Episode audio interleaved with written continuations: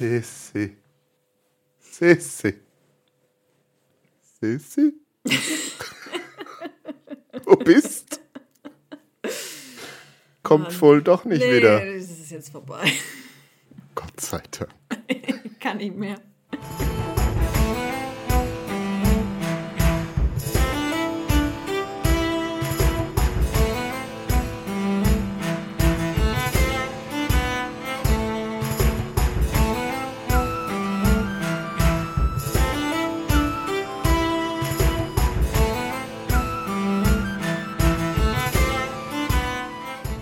Hallo Solveig. Hallo Daniel. Ja, es ist aber schön, dass wir wieder zusammen sind. Ja. Und wir haben auch wieder eine Kerze entzündet. Mm. Denn ja, wir inquirieren heute eine Untote. Ja, eine Wiedergeburt. Eine Wienergängerin. Sie will diese Welt einfach nicht verlassen. Beziehungsweise die Leute wollen sie einfach nicht gehen lassen. Das, ja, wir halten sie ständig zurück in dieser Diese Welt. arme Frau. Lasst sie doch einfach in Ruhe. Ja, ich hoffe, ihr habt alle die erste Therapiesitzung erlebt, die Solveig ich und ich äh, am, ja, zu Beginn unseres Podcastes seinerzeit aufgenommen haben. Ja, Äh, es hat sich allerdings dann die, die Ausstrahlung, die Veröffentlichung etwas verzögert. Aber ist es nicht schön? Wir haben das Jahr mit ihr begonnen und wir lassen das Jahr mit ihr beenden. Ja, ich denke, ähm, also wir müssen dazu sagen, wir nehmen das auf hier am vierten Advent Mhm. in vorweihnachtlicher Stimmung. Und Sissi ist ja so ein Weihnachtsphänomen Ja. auch. Wahrscheinlich kann man die Sissi Franzl-Filme dann auch nochmal Mhm. wieder sehen über Weihnachten. Wenn ihr das hört, ist es das neue Jahr. Also wir beginnen sozusagen das zweite Podcast-Jahr. Wie das erste annähernd. Mhm. Und womöglich über Weihnachten gibt es ja da auch noch eine Fortsetzung. Ich fürchte, also, ich weiß nicht, ob, wir, ob ich das nochmal durchhalte. Ich halte das nicht mehr Ich durch. weiß ja nicht, wie die Therapie heute verläuft. Also, das wird, ich, Also ich habe ja nicht da wahrscheinlich auch nicht so viel zu sagen. Ich muss einfach nur zuhören Ich nicht lernen. Daniel, es, es geht nicht mehr. Es geht einfach nicht mehr. So, was soll ich denn da sagen? Du bist hier mit einer DVD aufgetaucht. Ja, das müssen wir noch Das war nicht erzählen. abgesprochen. Das war nicht abgesprochen. Wir wollten über eine Serie sprechen, die wann eigentlich Im September. im September bei Netflix erschienen Mhm. ist. Diesmal nicht mit dem Namen, sondern einfach nur mit dem Amte Kai, die Kaiserin. Mhm. Aber es ist natürlich klar. Nee, sie hat ja auch schon einen Untertitel. Es hat einen Untertitel. Beziehungsweise es stand immer auf den Plakaten drauf. Nicht Sissi, Elisabeth. Ach so? Ja. Oh, das ist mir schon wieder völlig an mir vorbeigegangen. Ja. Also es gibt mehrere Dinge heute zu verhandeln. Es geht um nicht Sissi, sondern Elisabeth. Das jetzt schon eine Weile her ist, dass ich mir das äh, angeguckt habe. Gestern habe ich noch mal so ein bisschen reingeschlinzt in eine Folge. Und dann tauchte Solveig heute mit einer DVD auf. Gestern Abend spät wäre angedroht. Und das heißt, es gibt gleich zwei nicht Sissis, sondern Elisabeths, die Ja. wir heute verhandeln müssen. Das ist nämlich Ja. auch noch die Filmversion. Ja, weil sie lassen uns ja nicht in Ruhe mit ihr. Und sie lassen ihr ja keine Ruhe. Also ich habe das nachgeguckt. Es sind jetzt innerhalb dieses Jahres vier, oder übrigens, also es kommt jetzt noch eins, aber es sind vier deutsche Produktionen haben stattgefunden, die sich mit ihrem Leben beschäftigen. Ja, Vier. Wir, wir sind eigentlich im Herzen alle Monarchisten. Ich weiß, also vier und ich verstehe nicht warum. Also ich habe jetzt mal nachgerechnet, vielleicht für das Jahr 2023, dann ist es ihr 125. Todestag. Mhm. Ob das der Anlass war, ich weiß es nicht. Hm. Ich, diese arme Frau. Ihr seht schon, wir sind Wir hochmotiviert. sind hochmotiviert. Ich, oh Gott. Äh, Ja, du hast jetzt aber gesagt, du willst darüber sprechen. Ich weiß, weil wir gesagt haben, wir machen nicht noch eine Folge.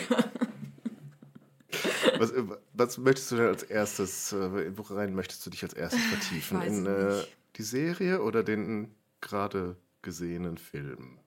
Lass uns doch mit was Lustigem dir- anfangen. Mit Max? Ja, lass uns doch mit der Oh, Serie anfangen. ja. Die war Mit einem positiven Aspekt dieser Serie. mit einen. Die Elisabeth interessiert mich da persönlich überhaupt gar nicht mehr. Aber den Max fand ich sehr Der eindrucksvoll. Also den Bruder von Franz Josef, der Ja. Jüngere, der verzweifelt nach einer Aufgabe sucht Ja. und auch seinen Bruder wegputschen will. Wir haben doch alle davon schon mal gehört, Mhm. Ja, oder? ja, von dem großen Putsch äh, von Maximilian von Habsburg. Ja, also Solveig, also, wie ähm, erging es dir, als du diese Serie gesehen hast? Hast du dich auch wieder auf ein Binge-Watching Ja, eingestellt? Tatsächlich. Ja, Ich hast du an hab- einem Stück durch. Ich habe das in einem Stück durch, weil ich aber am nächsten, also das Wochenende dann auch im Urlaub war und dann dachte ich, komm, jetzt ziehen wir es durch. Wie viele Folgen sind es? Sechs waren es. Also, es sind, also vielleicht auch nur noch mal die Daten der Vollständigkeit halber. Die Serie ist dieses Jahr im September erschienen, hat sechs Folgen, jeweils eine Stunde ungefähr, also es sind so sechs Stunden. Und die Autorin der Serie ist Katharina Eisen und Regie ist Katrin Gebbe. Das ist so hingehend ganz interessant, weil ich habe mich ja beim letzten Mal so drüber aufgeregt, dass das Männer waren. Ach so, ja. In der CCRTL-Serie. Und jetzt haben Frauen die Chance bekommen. Es ist anders, aber nicht unbedingt besser. Okay. Genau, ähm, ich habe mir nochmal so die Namen von den Schauspielern aufgeschrieben, weil ich dachte, die dürfen auch nochmal, weil ich muss sagen, wenn wir an, anfangen, ich fand die schauspielerische Leistung sehr gut. Die hat mir sehr gut gefallen. Also die Hauptfiguren Devrim Lingau und Philippe Françon. Ähm, ich ja, weiß nicht, ist er, er ist äh, eigentlich stand da deutscher Schauspieler, also ist es vielleicht auch Philipp Frossand ausgesprochen. Keine Ahnung. Der hugenottische Vorfahren. Naja, bestimmt. Nee, ich finde, die haben einen super äh, Job gemacht und natürlich der Maximilian Johannes Nussbaum ähm, hat da schon sehr viel auch gerettet, meiner Meinung nach. Nein, also bei all negativen Punkten, ich fand wirklich schauspielerische Leistung war hervorragend. Ich fand ähm, ja die technische Ausführung, Kamerafahrten, Schnitte war super. Also die, man muss eben sagen, man merkt das Netflix-Money dahinter. Also die haben da schon sehr, sehr gute Leute gehabt. Das Kostümdesign war super fantastisch. Aber es Aber auch ein bisschen freier, oder? es war sehr, sehr frei, ähm, aber es war dann wieder schon wieder so frei, dass man erkennt, dass es frei ist und over the top. Und dann dachte ich so, okay, dann ja, macht, macht. Also ich, mir hat's, äh, ich hatte da sehr viel Spaß. Vielleicht noch dazu gedreht wurde, ich habe es nachgeguckt, vor allem in Bayern, also in Bamberg und Bayreuth. Ach so, okay. Bamberg, ich sage so gerne Bamberg. ähm, nicht in, in Österreich und nicht in Wien. Haben sie nicht gelassen. Haben sie scheinbar nicht. Ich weiß es nicht.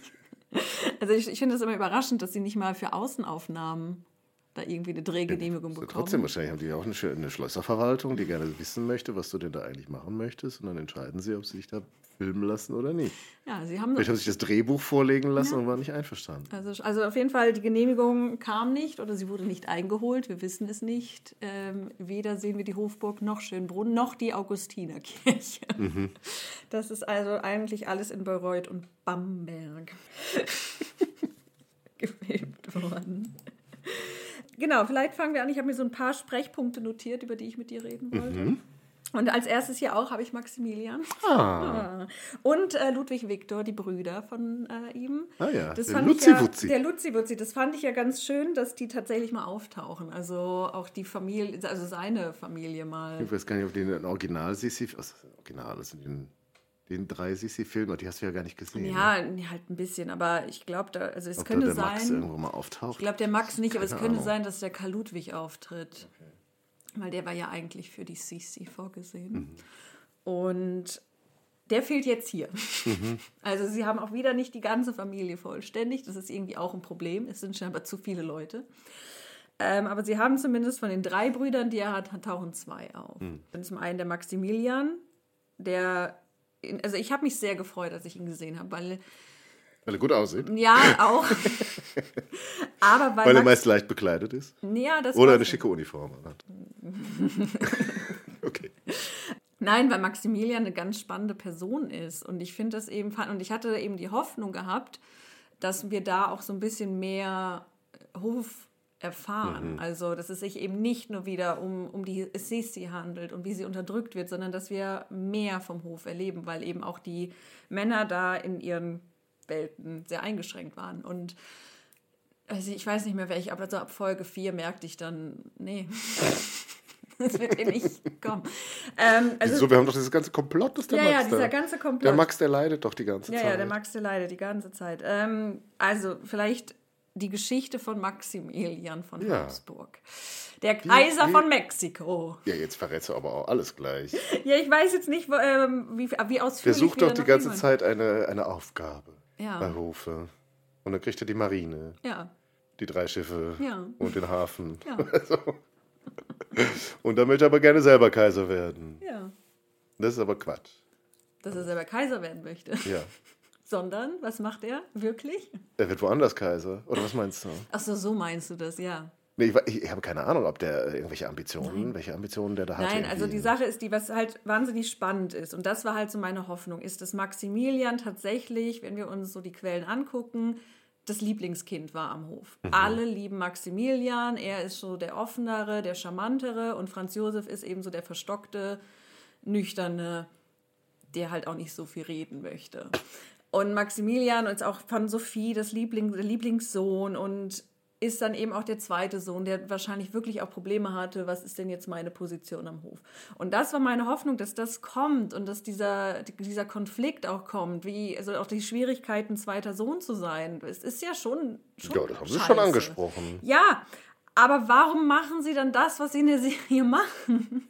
Warum gehen sie denn nicht den ganzen Weg? Das ist eine wahnsinnig tragische Geschichte von Maximilian. Und ich habe mich so drauf gefreut, das zu sehen, Wie sie ihn töten am wie Ende. sie ihn töten am Ende. Ja, weil das ist eine große Du Tragik. musst jetzt, glaube ich, erst noch mal diese Geschichte erzählen. Was ist mit Maximilian passiert? also mit dem echten jetzt oder mit dem in der Serie? Wo Vielleicht sowohl. Äh, oh, oh, gut, erst die Serie.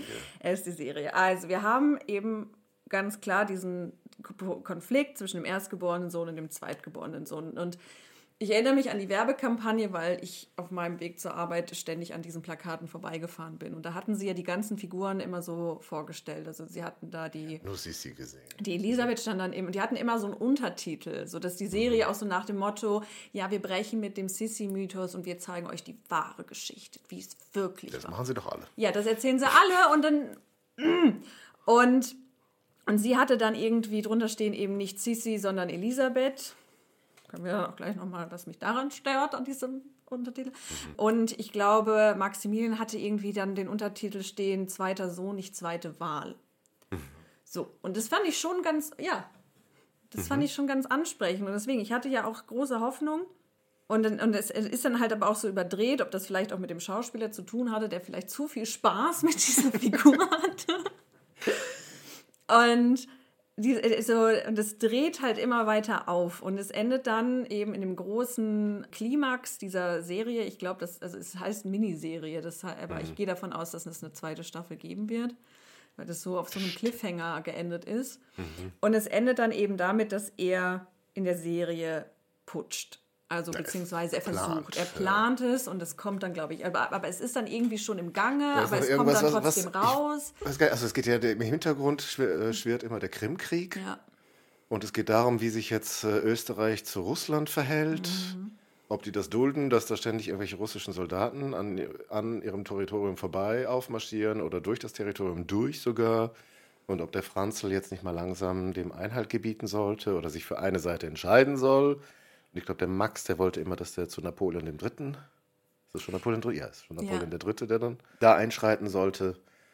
Und ich glaube, in dem Zusammenhang will der Max dann irgendwie putschen und versucht die zu überzeugen, dass er eigentlich der Härtere ist. Ja. ja, es geht, glaube ich, dass auch er dann darum. endlich mal sich für eine Seite entscheidet und da losschlägt. Genau, weil das ist ja auch so der große Punkt. Das wird ihm ja bis heute auch eben, also Franz Josef zum Vorwurf gemacht, dass er eben im Krimkrieg keine Position bezogen Mhm. hat, sondern sich da rausgehalten hat.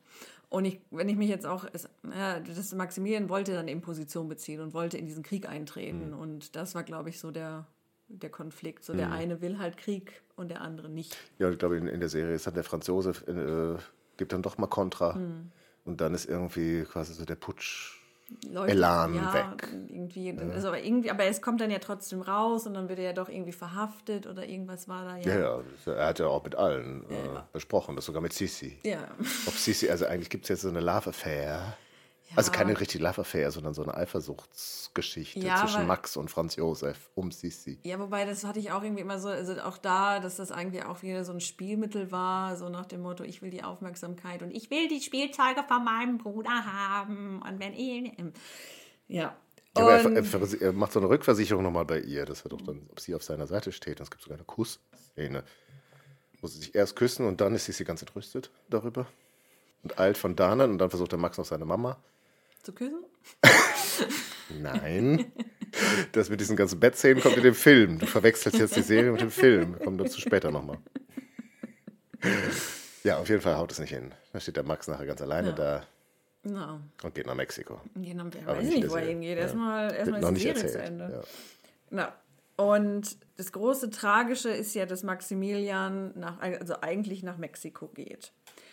Und jetzt ist das natürlich auch ein bisschen her, aber ich glaube, das war auch sogar auf Vermittlung von den Franzosen, dass ihm das angeboten wurde. Der war, glaube ich, auch nicht willkommen da. Ne? Der war überhaupt nicht willkommen. Also, also es ist nur so eine, also eigentlich gab es auch, auch so eine Art Revolution. Genau, also eigentlich war es so, Mexiko wollte, also der Großteil der Menschen in Mexiko wollten eine Republik sein. Und es war irgendwie aber Interesse der Franzosen, dass das dort eine Monarchie bleibt. Und sie haben halt händeringend nach irgendwem gesucht, der diese Kaiserkrone annimmt.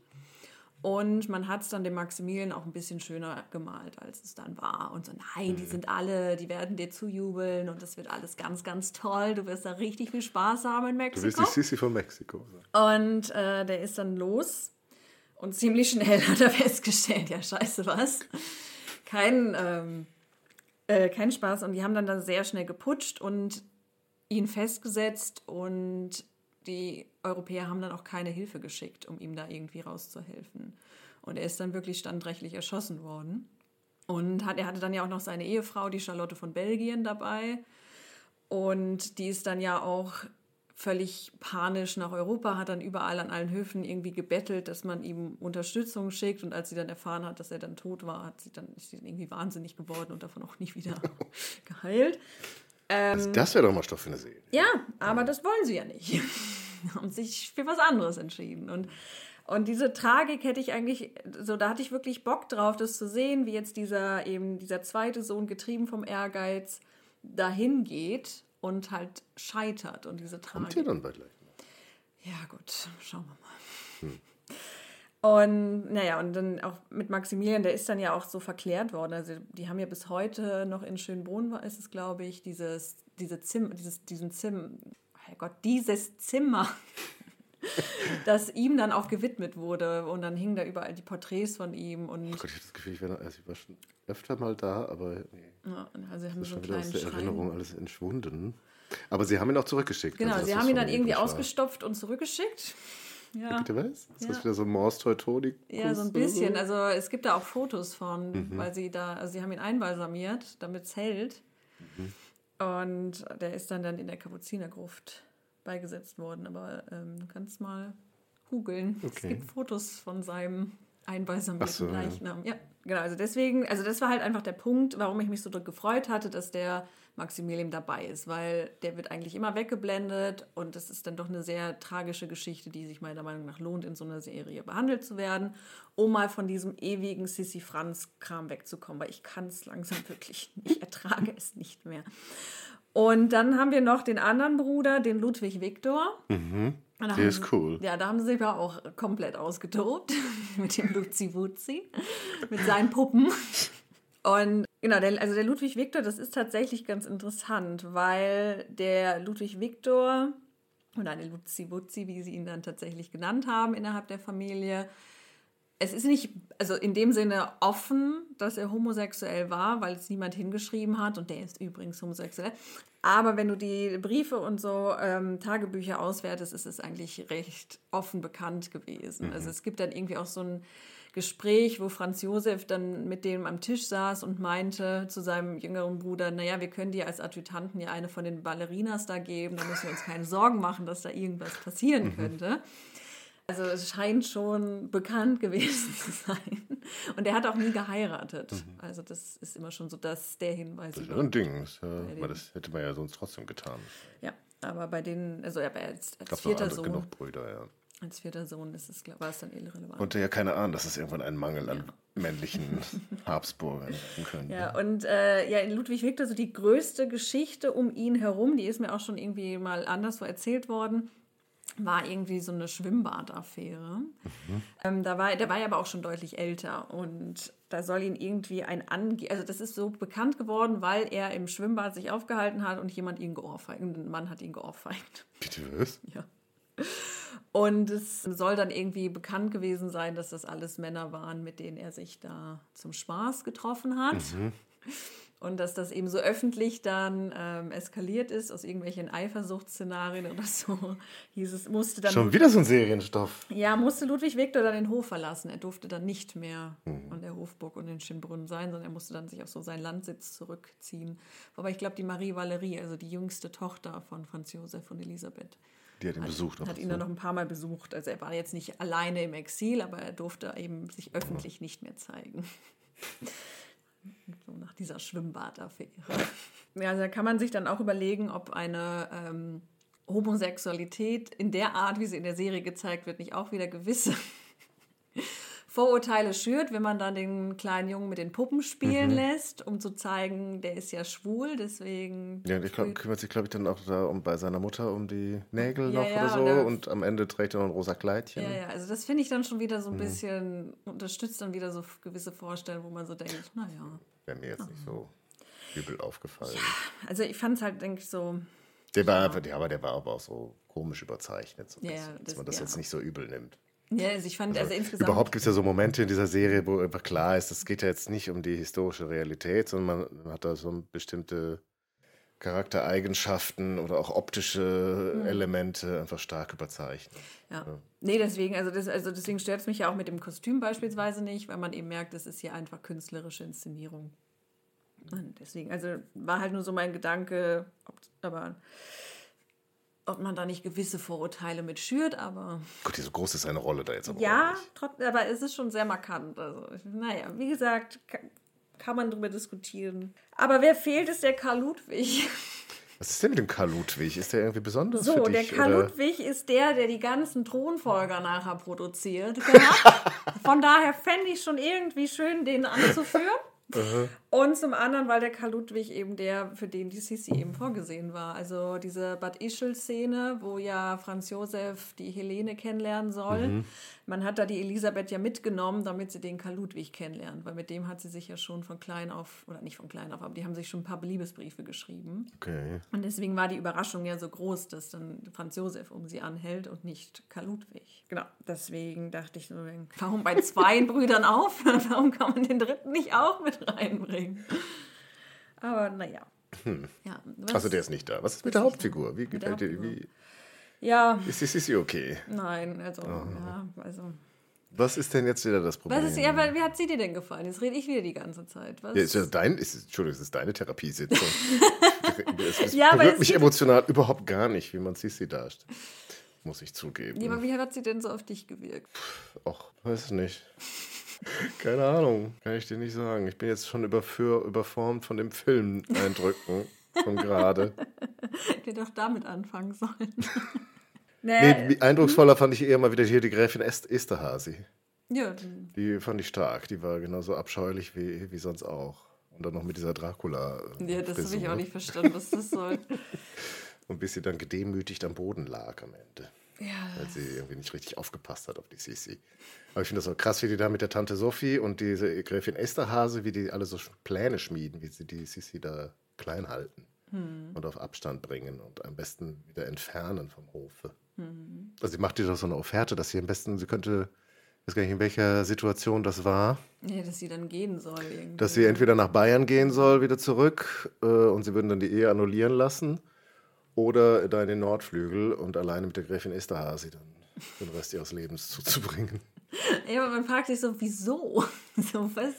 Also der Punkt ist, es ist ja die, die zweite Folge. Ähm, wir haben schon ausführlich einmal darüber gesprochen, über Darstellungsweisen von der jungen Elisabeth und der jungen Sissi und wie sie immer verklärt wird. Und ich habe wirklich nicht verstanden, was diese Darstellung sollte. Also was sich die Leute, die diese Serie geschrieben haben, da überlegt haben, was, welche Ideen dahinter stehen, was möchten sie hier zum Ausdruck bringen. Weil es kommt immer wieder, und da kommen wir dann nachher wahrscheinlich auch beim Film drauf, immer dieses Narrativ, die Frau am Hof ist unterdrückt und das böse System und die böse Schwiegermutter und der böse Ehemann alle unterdrücken das arme Mädchen, das nur reiten möchte und Gedichte schreiben möchte. Und ich denke mir mittlerweile, warum erzählt ihr diese Geschichte? Wurde sie nicht schon zehntausend Mal in dieser Art und Weise erzählt? Müssen wir wirklich einmal ein weiteres Mal sehen, wie ein junges, unschuldiges Mädchen zerstört wird vom bösen System. Weil also, das ist so dieser Gedanke, ich fand ja, wie gesagt, ich fand die schauspielerische Leistung wirklich gut, ähm, die dort abgeliefert wurde. Ich fand auch, wie es inszeniert wurde, in Ordnung, aber ich kann dieses Narrativ nicht mehr sehen von der bösen Stiefmutter, die da irgendwie aus Angst, Macht und Einfluss zu verlieren, dieses arme Mädchen völlig fertig macht. Und dann sind da auch Szenen am Anfang, geht es dann irgendwie, spricht Sophie da mit ihrer Hofdame und will irgendwelche musikalischen ähm, sprich in Vorführungen haben und sie möchte heute Abend irgendwie was Lustiges und Aufregendes von ihr vorgesungen bekommen und dann Schnitt und dann sieht wir, dass sie dann nicht von musikalischen Vorstellungen, sondern dass sie da irgendwie voyeuristisch ihrer Hofdame beim Bumsen zuguckt. Ach. Ja. Und dann denkt man sich so, okay, Sophie, du bist mal nicht die böse, äh, altbackene, alte Hexe, also du hast eine eigene Sexualität. Also Sophie, aber sie wird doch auch menschlich ja, dargestellt später. Sie bricht doch dann auf. Ja. Das ist so wie der Franz Josef bei RTL irgendwann die Tränen ausgebrochen ja, ist. So wird die Tante Sophie auch plötzlich emotional. Aber was, ja, aber wozu? Also was, was ist denn da, was, was, ist, was wollt ihr denn damit ausdrücken? Dass Sophie was? Dass sie auch nur eine Rolle übernehmen musste und sie hat sich selbst abgehärtet, um dem zu entsprechen. Und sie möchte der armen Sisi auch dabei helfen, diese Rolle zu übernehmen. Aber eigentlich ist sie selbst davon überfordert. Und deswegen macht, sagt sie ihr, du bist, was sich nicht biegt, äh, das muss brechen und du hast jetzt den Hof zu verlassen, weil du bist eine Enttäuschung und kannst das alles nicht, was von dir erwartet wird. Also, es ist halt die Tante Sophie. Ja, also mit, der Zuschauer und die Zuschauerin hat ja auch eine gewisse Erwartung. Ja, ganz genau. An diese und, und das ist halt so der Punkt. Das ist genauso, Tante Sophie ist böse. Ja, Fertig. Das ist halt diese RTL-Serie, genauso wie die Netflix-Serie die, die bedienen Vorstellungen, die das aktuelle Publikum von Sissi hat. Also es geht da nicht darum, wirklich historisch authentisch zu erzählen. Das erschreiben sie sich zwar immer alle schön auf den Titel drauf, aber wenn es dann wirklich guckst, sind das alles ganz klar Erwartungen, die die Romy Schneider Filme geschaffen haben, die hier bedient werden. Das siehst du auch schon in, den ersten, in der ersten Folge wieder, wenn die, wenn die Elisabeth dann da im Unterhemd und Morgenmantel auf ihrem Pferd in den Sonnenaufgang reitet, mit losen Haaren im Herrensattel, wo man sich nur denkt, in der Zeit haben Frauen keine Unterhosen getragen. Das muss echt wehtun nach fünf Minuten. ähm, und das sind halt wirklich so, keine Ahnung, jetzt ganz böse gesagt, Kleinmädchenfantasien mit wehenden Haaren auf dem Rücken des Pferdes im Krinolinenrock. So, also man sieht richtig, wie man da einfach diese, diese Märchenvorstellung bedient von den schönen Kleidern und den schönen Haaren und den schönen Männern und der Leidenschaft. Mhm. Und ja, von ihrem aus macht es, aber zieht doch nicht immer die arme Elisabeth damit rein. So denkt euch doch. So, Denkt euch ja einfach eine neue Figur aus. Ja, so diese Frau und auch diese Männer, all diese Menschen haben genug gelitten. Lass sie doch einfach mal in Ruhe. Wieso müssen die immer dafür herhalten? Also, ich, Weil da schon was da ist und dann lässt sich das Ganze leichter projizieren, ja. und, transportieren. Genau, und was der Punkt ist, es gibt ja sogar einen Roman jetzt, mhm. Die Kaiserin. Also auf Basis des Auf Drehbuchs, Basis der Netflix-Serie. Okay. Und ich habe da, ich habe den habe da mal im, im Buchladen reingeguckt. Und es ist ein Liebesroman. Ja, das magst du doch, oder nicht? Ja. Mit, mit so Nackenbeißer-Cover? Ja. Franz Josef von hinten. Ja. ja, aber mit fiktiven Personen. Mhm. Also ich finde es halt schon hochproblematisch, wenn diese Menschen, die wirklich noch einmal, ich weiß, das sind alles Punkte, die sich wiederholen aus der ersten Folge, aber die historisch ganz klar nachgewiesen sind, hier so verkitscht werden um irgendwelche Fantasien von Romantik und hübschen Kleidern zu machen. Weißt, ich habe Kritiken von The Crown gelesen, wo die sich aufgeregt haben, wie, wie bösartig die fünfte, also die aktuelle Staffel jetzt mhm. war, weil sie da die Rede von der Queen geändert hätten. Okay. Und dann denke ich mir, ja, Leute, habt ihr die Kaiserin gesehen? Und es ist irgendwie so, ja, das sind alles ganz nette Sachen, die da passieren, aber ich frage mich so, warum? Warum brauchen wir das? Was bringt uns das? Wie, außer, ja, es sind hübsche Kleider, die wir da jetzt sehen können. Ich so, wofür? ist es so. Also das war am Ende der Serie, saß ich da und dachte mir, ja, und was, wie hat uns das jetzt weitergebracht? Also Außer- eigentlich wünschst du dir die, The Crown für die Kaiserin. Ja, das habe ich schon beim letzten Mal gesagt. Ich will The Crown für Elisabeth, weil sie das. Ja, da gibt es auch viele Kritiker, die sagen, The Crown ist nicht authentisch, aber es ist ein himmelsweiter Unterschied zu dem, was hier abgeliefert wird. Und auch da wieder, ich habe mir noch so ein paar andere Sachen, also wie es dann auch mit der Sophie, wir haben schon drüber gesprochen, wie das wirklich in Rosamunde Pilcher-Kitsch abdriftet, wenn dann da dieser, dieser Graf von Vasa oder Herzog von Vasa auftritt und dann irgendwie impliziert wird, sie hätte da eine Affäre mit dem gehabt und Franz Josef sei eigentlich der illegitime Sohn von diesem Wasermann. Und es so, was, wo sind wir hier? Also das ist wirklich so, Sowas bleibt hängen. so Rosamunde Pilcher. Man denkt so, man kann doch jetzt nicht einfach die, die kann Franz Josef da noch mit reinziehen. Und ich, also es gab Gerüchte, dass Sophie mit, ich weiß gar nicht mehr, mit irgendeinem Spanier eine Affäre gehabt hätte. Aber Maximilian sollte das, die, das, das Frucht dieser Ach. Affäre gewesen sein. Und auch da hat man eben ganz klar gemeint, nee, das ist nur geredet, das stimmt nicht. Wer hat das gemeint? Der Hoftratsch. Es sind dann so Punkte, so, wo man so denkt, so was passiert denn hier? Also ich finde auch da, die, die Serie fängt gut an und dann dreht die so auf, wo man denkt, was soll denn das jetzt wieder? Oder auch den, dieses, habe ich mir auch wieder aufgeschrieben, dieses Schwangerschaftsthema, dieses konstante, das haben wir auch schon in der RTL-Serie. Ist sie jetzt schwanger oder ist sie nicht schwanger? Das fand ich so krass, wenn sie dann nicht nur die rohen Eier da anschleppt, sondern noch die, wie nennt man das korrekt, von der Geburt? Ach so, die, ähm, Die, ähm, die Nachgeburt. Ja, Ja, das fand ich auch so albern. das soll sie dann zur Kräftigung zu sich nehmen. Ja, also ich verstehe es halt auch dieses Drama nicht. Das stört mich auch schon immer bei diesen ganzen Sitcoms, wenn immer dann irgendwie das Narrativ von einer, ja, also das haben wir bei Friends, das haben wir bei How I Met Your Mother und bei allen so, oh, wir wollen schwanger werden, wir können nicht schwanger. Nein, aber dieses, oh, wir können nicht schwanger werden, wir wollen aber schwanger werden, das zieht sich über Staffeln und man denkt sich, lasst Ja mich gut, in aber für die. Sisi macht das ja schon was aus. Ja, also bitte. aber ne? ich finde es halt Eine trotzdem. andere Aufgabe hat sie ja nun mal nicht. Naja, schon, aber das macht sie halt alles nicht. Das ist ja auch so der Punkt. Also diese, diese von wegen, ja, sie ist nur eine Zuchtstute, von mir aus macht es her, aber äh, es ist irgendwann, ich kann es auch nicht mehr sehen. Also dieses, ist sie jetzt schwanger, ist sie nicht schwanger? Äh, äh, auch da, ja, wir, wir sind schon lange vorbei mit, ist es jetzt historisch authentisch oder nicht, aber da, sie war sofort schwanger. Und sie hat sehr schnell hintereinander drei Kinder geboren und denkt sich so, ja, also ich verstehe das Drama nicht. Und das ist der Punkt, warum ich dann dachte, ja, wo ist denn der Karl Ludwig? Weil da haben wir nämlich die Esterhasi nachher, die ihr dann da eine Riesenszene macht, so wenn, wenn du keine Kinder bekommst und dir war- und dem Franz Josef was passiert, dann haben wir einen Bürgerkrieg. Was für ein Quatsch, ne? so wenn ein man noch so viele Onkel hat. Bullshit. Weißt, wo man so denkt, Cousinen. ja, Cousins. also es gibt erstmal noch drei weitere Brüder. Ja, aber das wird dann so impliziert, ja, weil es dann zu viele Brüder sind, die streiten sich dann untereinander, als ob es keine Blödsinn. klare Ge- Thronfolgeregelung gäbe. Und dann denke ich mir so, Mäuschen, es hat keinen männlichen Nachkommen gegeben. Hm. Rudolf erschießt sich mit dem Das kleinen... weiß halt die Esther Das noch nicht. nicht. Aber die Autoren wissen das.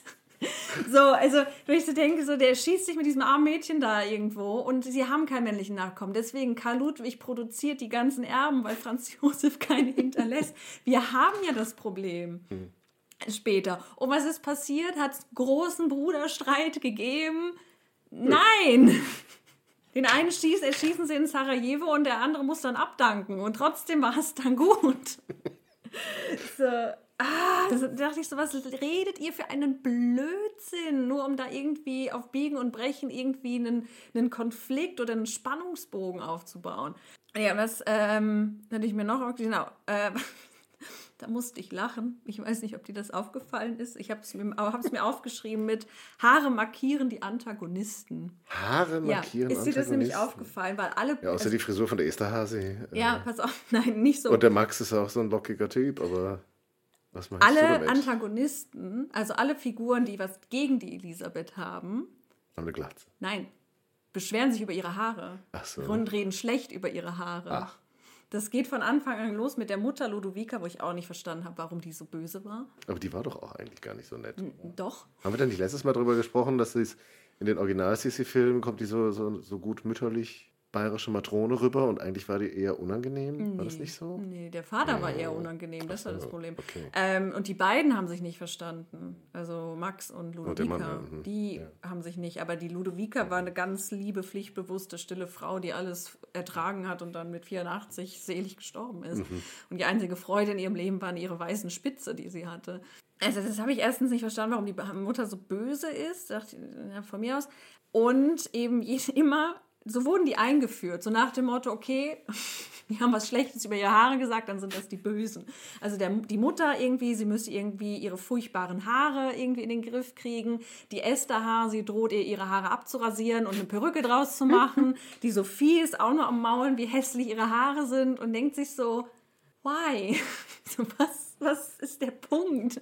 Was wollt ihr mir hiermit ausdrücken? Also die Haare sind ja wirklich so der Faktor von, von Elisabeth gewesen, wo sie ja auch wahnsinnig mit viel Aufmerksamkeit gewonnen hat und so was ihr bis heute noch nachreicht, diese wunderschönen Haare und auch alle Gesandten und was weiß ich kommentieren, wie toll sie mit ihren Haaren aussah und wenn die frisiert waren, dann war es erst richtig toll. Also ihre gesamte Schönheit. Und frisiert haben sie sich ja wohl nicht gesehen. Ja, doch, es gibt so manche Äußerungen, wo sie dann irgendwie nicht in voller Montur quasi erschien, sondern nur so leger und da beschweren sich alle, dass sie gar nicht so schön ist.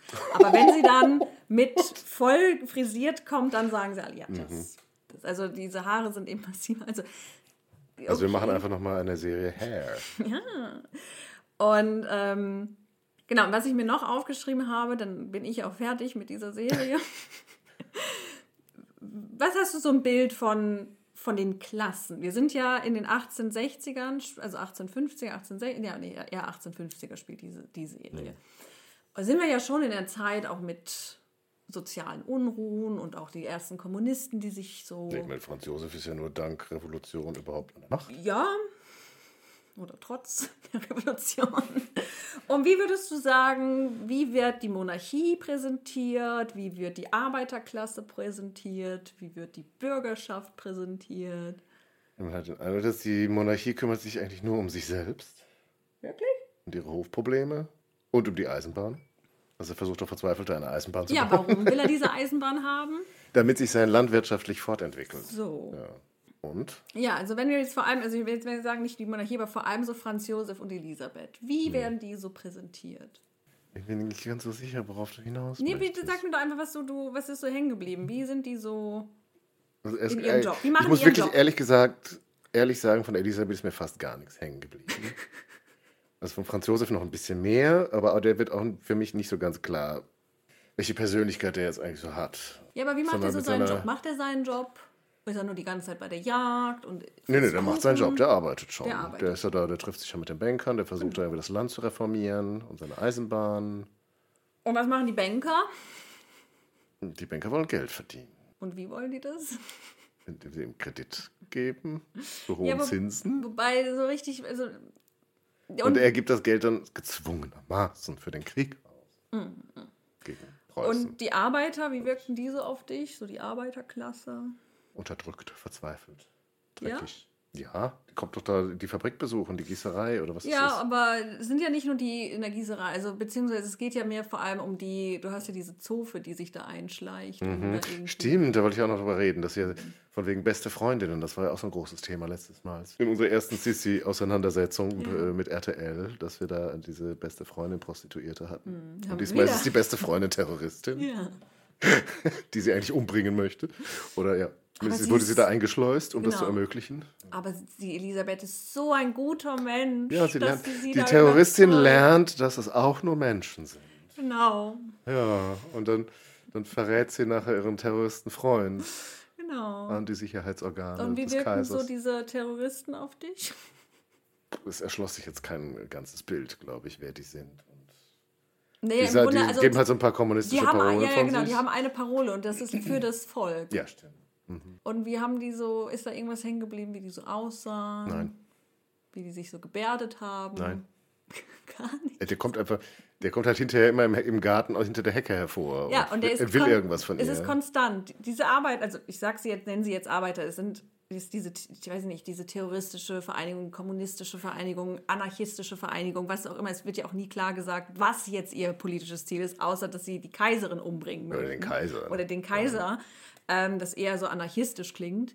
was recht früh ist für, aber ist egal, die, die wir sehen, sind konstant aggressiv, die sind konstant gewalttätig, die sind konstant schmutzig, die sind konstant in zerrissener Kleidung. Und das sehen wir in allen, in dieser gesamten Gruppe, die wir sehen von den Arbeitern. Die sind konstant Mhm. alle. Entweder oder sie sind besoffen oder sie sind einfach, einfach so aggressiv. Und wo man sich so Die denkt, sind halt so. Ja. ja, wenn ich mal, wenn ich äh, in dieser Welt leben würde, ich würde ihnen auch kein politisches Mitbestimmungsrecht geben. Guck dir die an. Kaum dürfen sie irgendwas entscheiden, bringen sie sich gegenseitig Mhm. Aber sie um. wollen gesehen werden. Von wem? Von ihrem Von Kaiser ihrer Mama. und von der Kaiserin. Von der Mama Das, ist- das ist doch eine tolle Szene. Also, die fand ich schon anrührend am Ende. Mhm. Wenn sie da das Tor öffnen lässt und zum Entsetzen. Ja.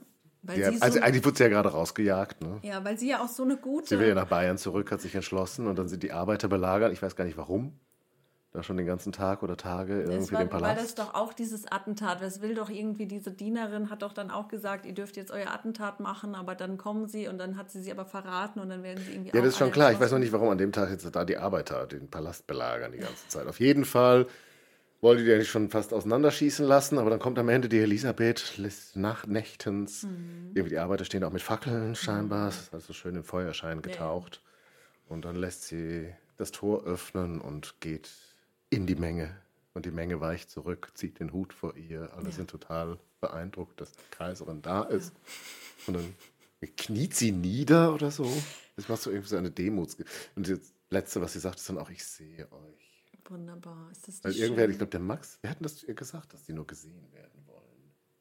Ich weiß es weiß nicht mehr. mehr. Wahrscheinlich Ja. Max. Und das ist der Cliffhanger. Ja. Damit ist Ende. Und ja, also beziehungsweise. Sorry, Spoiler. Ja. äh, nee, es ist dann ja auch irgendwie, dass sie dann endlich schwanger ist.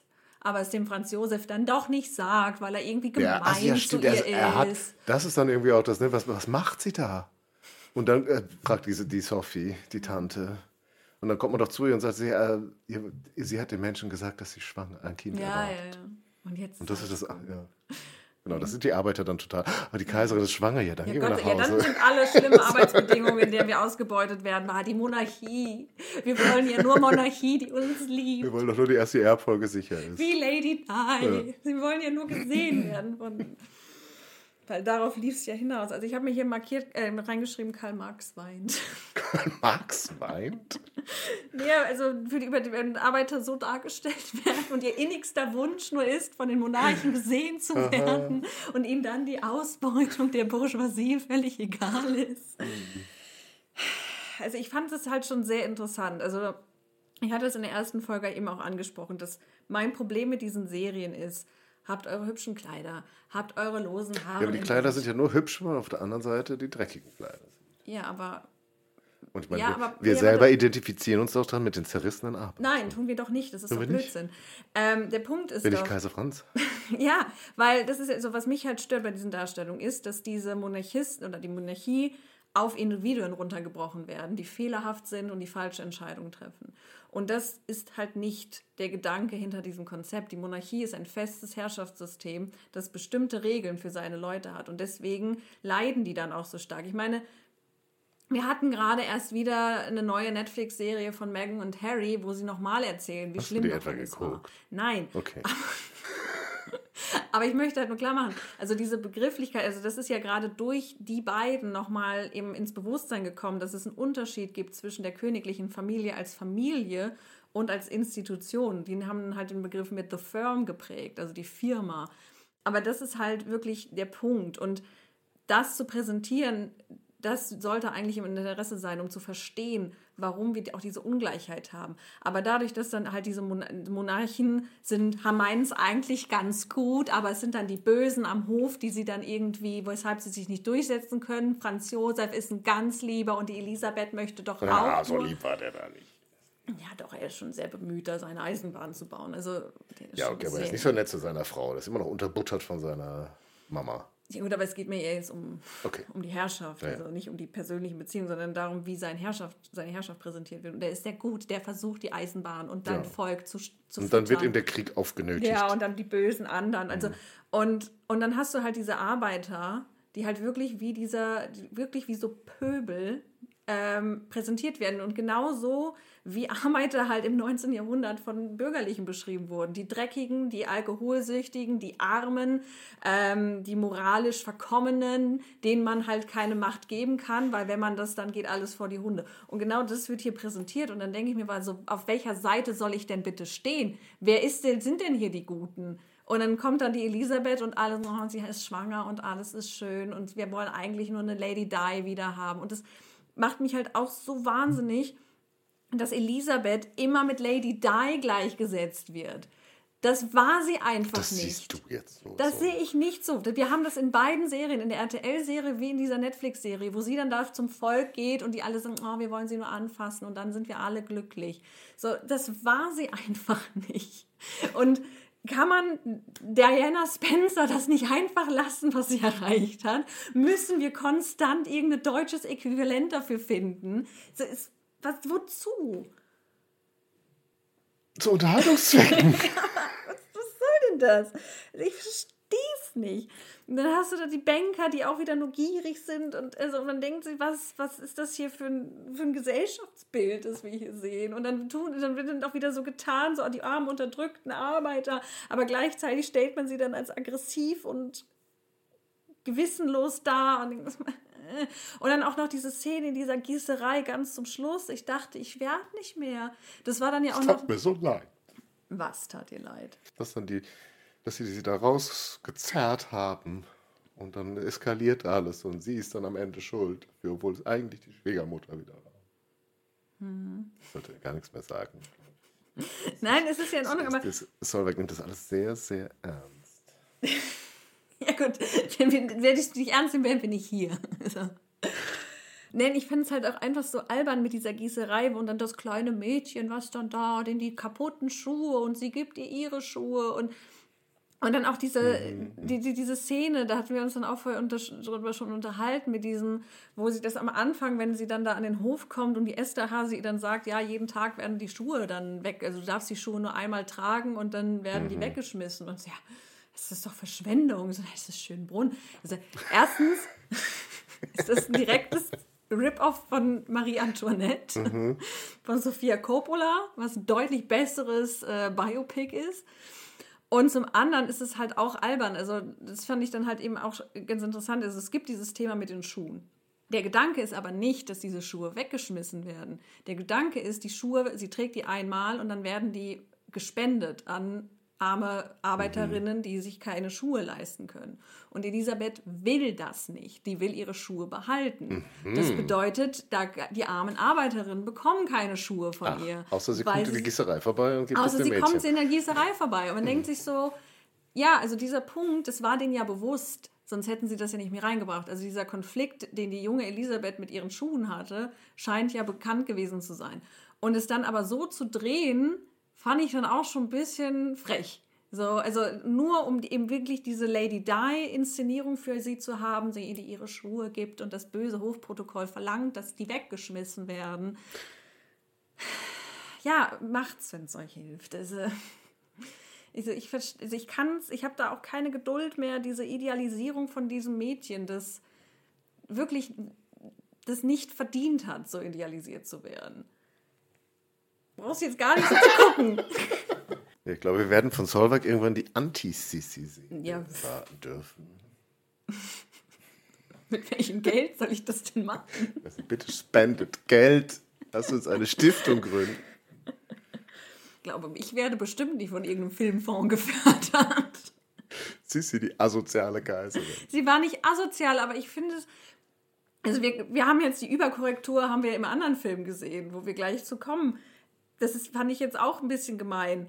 Aber also dieser Konflikt mit Elisabeth ist doch einfach, dass sie ihr Leben als Privatmensch gesehen hat, aber durch die Heirat und das Amt, das sie in, sehr jungen Jahren übernommen hat, seid ihr das nicht erlaubte, beziehungsweise das kollidierte, dass eben Menschen Erwartungen an sie gesetzt haben, dass sie repräsentiert, dass sie gewisse Aufgaben erfüllt und sie hat sich selbst aber gesehen, ich will diese, also das nicht tun, sondern ich bin ein Privatmensch und ich habe meine, meine Ruhe und meine Privatsphäre verdient.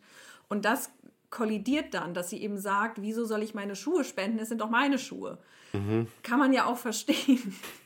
aber der Gedanke war halt, naja, aber Menschen, denen es halt weniger gut geht, kriegen diese Schuhe dann. Oder dasselbe war auch, sie hatte diese Aufgabe an Ostern, wäscht das Ehepaar, das Kaiserpaar die Füße von zwölf nicht so wohl, also ich weiß nicht, ich weiß nicht ob es Obdachlose war oder ob es irgendwie nur arme Menschen waren oder kranke Menschen waren, wie eben Jesus die Füße seiner Jünger gewaschen hat zu Ostern. Und der Gedanke dahinter war nicht nur, dass diese Menschen dann eben öffentlich die Füße gewaschen bekommen, sondern die sind danach eingekleidet worden und mit Lebensmitteln versorgt worden für eine gewisse Zeit. Und das hat sie nicht gemacht, weil sie das scheinbar eklig fand. Franz Josef hat das jedes Jahr gemacht, öffentlich. Die, also auch eine Art von Demutsgestus. Und das hat sie alles nicht gemacht. Ja, sie besucht dann aus eigenem Interesse diese verletzten und äh, verletzten Soldaten, wenn die dann in Lazaretten liegen. Und sie besucht auch aus eigenem Interesse und auch eigentlich aus einem eigenen Voyeurismus heraus ja diese Irrenanstalt. Das macht sie wirklich. ja. Das macht sie wirklich. Das war jetzt aber nur in dem Film, das war nicht in der Serie. In der, ja, ich weiß, nicht, in der Serie wird sie immer, nee, da wird immer gesagt, sie sei verrückt. Ja, aber das sind halt so Punkte, das hat sie wirklich gemacht und da hat sie dann tatsächlich auch repräsentiert. Aber es war immer ein, ein Gezerre mit ihr. Und bei RTL war sie Krankenpflegerin. Ja, Vor Ort. ja, hat dabei geholfen, wenn Menschen die Arme amputiert werden. Also, das, das ist halt dieser Punkt. Sie wird halt immer so präsentiert als diese, diese Liebe, dieses liebe Mädchen, das das Leid von allen aufsaugen möchte und allen das Leid stillen möchte. Und das war sie halt nicht. Und ich verstehe halt einfach den Gedanken nicht, warum das wieder und wieder präsentiert wird. Warum wir zwei Serien jetzt haben, in denen das so dargestellt wird. So, wofür? Für wen? Wem wollen wir hier irgendwas, so, wem dient das? Wem soll das als Identifikationsfläche dienen? So, das ist so der Punkt, das, was ich nicht verstehe. Warum muss man sie in dieser Art und Weise jetzt dann doch wieder idealisieren, während man sich auf der anderen Seite doch auf die Fahne schreibt, nein, wir reden nicht über die Sissi, wir sprechen über die Elisabeth. Ja. Denkst du, ja, aber ihr macht doch trotzdem wieder nur Sissi. Ja, mein Gott, so, das andere kann man, Elisabeth kann man nicht verkaufen. Ja, scheinbar schon, sie tun es ja. Also der Punkt ist ja, sie verkaufen es dir und wenn du es dann konsumierst, merkst du, ach nee, warte mal. Also, ja. Also es scheint ja erfolgreich zu sein. Also von daher, scheint machen sie ja alles richtig. So, und dann würde das ja bedeuten eigentlich, dass der Film jetzt das Gegenprogramm dazu war für dich. Ja, also ich konnte die Sisi da nicht ausstehen. Ja, Also es geht um das.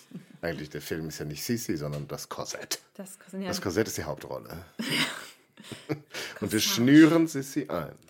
Beziehungsweise sie schnürt sich, ja auch da, Lässt sich einschnüren. sie lässt sich da schon sehr frei. Was sie ja nur wirklich halt gerne hat äh, tun lassen. Ja, sie lässt auch gern, andere Mhm. Leute einschnüren. Das ist ja die große, das große Finale, dass sie dann andere einschnüren. Und das ist die Befreiung, ne? Aber gut, also, ja. Ja, also auch da vielleicht nochmal so ein bisschen, also sind jetzt eben von der Netflix-Serie zu dem Film äh, Corsage, auch dieses Jahr, ähm, erst den, im Sommer war es, glaube ich, war es in den Kinos. Ja. Weißt du, wie gut der angekommen ist? Wie lange ist er gelaufen? Der war nicht so lang, aber das lag jetzt wahrscheinlich auch an Corona und so weiter. Und das war ja dann Ach, Corona auch. hat dies ja keinen mehr interessiert. Ja, aber ich weiß, also der lief, glaube ich, wirklich nicht so lange in den Kinos, aber der war auch, glaube ich, nicht darauf angelegt, so lange in den Kinos zu laufen. Ist dann eben auch eine große internationale Produktion, irgendwie luxemburgisch, deutsch, österreichische Co-Produktion. Und die haben tatsächlich die Erlaubnis bekommen, in, Wien zu drehen. Ja. Also mindestens waren sie im Park von Es war an dem Schönbrunn. Park von Wenn es nicht irgendwie Montage ist. Mhm. So Greenscreen. Ja. Und ähm, Buch und Regie hat wieder eine Dame geführt, die Marie Kreuzer, eine Österreicherin. Und äh, was ich herausgefunden habe, dieser Film ist für den Oscar nominiert. Ach, wow. Best, wahrscheinlich bester fremdsprachlicher Film. Also schauen wir mal. Und ja, also der, der Punkt war so ein bisschen, damit wurde auch viel Werbung gemacht. Jetzt, wir sehen jetzt nicht die Sisi. Wir sehen nicht die jungen Jahre einer Kaiserin, sondern wir sehen die alt gewordene Kaiserin. Was ja mal ein interessanter Ansatz Das ist. stimmt. Dass wir jetzt nicht wieder die Wieder Sissi aus Possenhofen ja, botet ihre Schwester aus. gebrochen wird vom Wiener Hof. Ja, sondern jetzt ist sie ja schon die Schwiegermutter ist schon lange Humus. Ja. Und der Kaiser, dessen Backenbart wuchert auch vor sich hin. Sie ist jetzt selbst Schwiegermutter. Sie ist Schwieger, selbst Schwiegermutter. Ist der, ist der, ja, ja, der Rudolf, den weiß ich Ja, jetzt gar nicht. War, sein, war die Kind Gattin des. Rudolf, war da auch dabei? Oder? Nein, aber die Gisela, die nicht da war, weil sie ist ja irgendwie immer darauf verzichten, alle Kinder zu zeigen. Irgendein Kind fehlt immer. Bei der Kaiserin war es der Bruder. Jetzt ist es die Gisela, die fehlt. Wer ist Gisela? Muss vielleicht noch dazu Gisela ist sagen. die zweite Tochter. Also die älteste Tochter, die überlebt hat. Also es gibt den Rudolf, also genau, die Sophie ist Genau, gestorben. Die Sophie ist gestorben. Das ist auch ein Thema noch jetzt in Mhm. dem Film durchaus. dann kommt und die Gisela, dann kommt der Rudolf und dann kommt die Marie Valerie. Das ist Und- die, wenn ihr euch erinnert, unsere erste Sisi-Folge, das habe ich zumindest mir gemerkt, Mhm. dass die beim Papa immer Ja. im Büro saß, Und ihn beim Arbeiten zugeguckt hat. So, und also so der Kern dieses Films ist eben, ja, die alte Elisabeth zu zeigen, die jetzt selbst am, an diesem geschaffenen Ideal von sich selbst zu scheitern droht, weil sie ja eben immer älter wird und diesem Schönheitsideal selbst nicht mehr passt. Und ich fand die Prämisse auch ganz, ganz gut. Und die erste Hälfte des Films fand ich auch in Ordnung. Wann ist das gebrochen? Bitte? Ähm, wenn sie aus dem Fenster springen. also der Film ist tatsächlich so mehr, mehr ein Independent-Film. Also nicht dieser klassische Hollywood-Film mit ganz klar erkennbaren drei Akten, Anfang, Mitte, Ende. Europäisch. Ja, und es ist eben deswegen so, ist er auch so ein bisschen depressiv. Genau, er meandert halt so vor sich hin, so wie sie vor sich hin meandert und man sitzt Zeit. die ganze eigentlich Zeit. nicht, was ist denn jetzt los mit dir, Kind? Ja, man denkt sich so, wo führt dieser Film hin? Was, was ist jetzt das Ziel der Reise? Und es geht eben los, sie hat ihren 40. Geburtstag und jetzt wird eben gesagt, mit 40 ist das Leben einer Frau vorbei. Lebenserwartung hast du erreicht. Genau, du hast deine Rolle erledigt und Was machst du eigentlich noch was hier? machst du jetzt noch hier? Auf der anderen Seite sagen ja alle, sie soll ihren Job endlich machen und den will sie aber auch nicht machen. Also auf der einen Seite wird irgendwie so impliziert, sie hat keine Funktion mehr, auf der anderen Seite kommen aber alle und sagen, mach doch bitte endlich mal das, wofür du da bist. Also gut.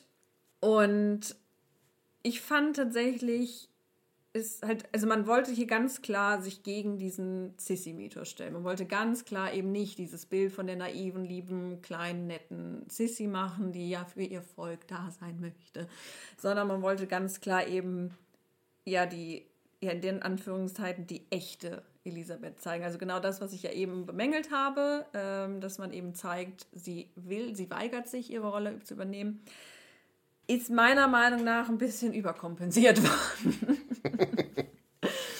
Ähm, also ich fand sie tatsächlich, also ich fand es sehr gemein, wie sie dargestellt Das ist gemein. Ja, ich fand es wirklich, also Ich finde, es kann, also es kommt, glaube ich, meiner so- Vorstellung davon, wie sie so drauf war, relativ nahe, Ja. Mhm. muss ich sagen. Also so wie du sie auch ein bisschen beschrieben hast. Ja, das ist jetzt nicht schon. eben das sympathische Mädchen aus Possenhofen. war, Ja, aber sie wird halt jetzt, also man lässt überhaupt gar kein gutes Haar mehr an ihr. Also sie ist ja jetzt wirklich komplett.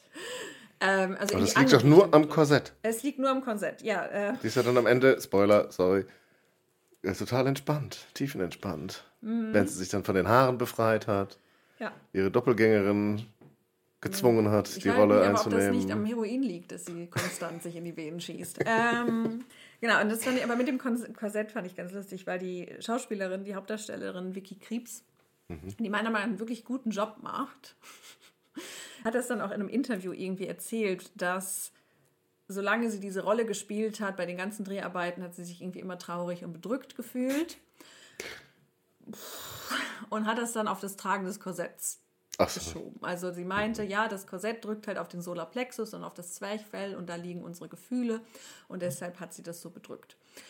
Und ähm, ich bin mir nicht sicher, vielleicht lag es aber auch daran, dass sie sich innerhalb von kurzer Zeit auf diese 40 Zentimeter Taille runtergehungert hat und ihr Körper damit nicht klargekommen ist. Und vielleicht auch, weil dieses Korsett nicht gepasst hat. Weil das ist nämlich interessant, dass es immer von Schauspielerinnen das Argument kommt, wenn sie in einem Historienfilm dabei waren, ja, das Korsett, es war so schlimm. Oh, es hat so wehgetan, es war so unbequem. Sogar bei Filmen, wo die nicht mal richtige Korsette tragen, oh, das Korsett, es war so unbequem. Und man denkt sich so, okay, man, wenn man sich das anguckt, auch dieser Film ist Da mussten irgendwie Termine verschoben werden, weil sich da Drehtermine äh, kollidiert sind im Kalender. Ich würde behaupten, dass dieses Korsett so unbequem war, weil es zu schnell produziert wurde und nicht auf ihren Körper richtig gepasst hat. Und dass das der Grund ist, warum es so unbequem für sie war. Und dann noch dazu kommt, sie hat sich wirklich auf diese 40 Zentimeter Teile runtergehungert. Da sind Gott, viele Gott, Dinge, Gott. ja, das ist schon, also muss man wirklich Applaus für sie. Das, äh, ist, eine, das ist eine Leistung. Ich, ich, ich bin gerade äh, beeindruckt, dass es immer noch 40 Zentimeter dann sind bei der Sissi. Mhm. Weil das Kleid, was ich da in Schönbrunn mal gesehen habe, das ist, als könntest du diese Frau einfach mal in der Mitte durchbrechen. Das ist ja, ja, da ist ja nichts. Ja, ja.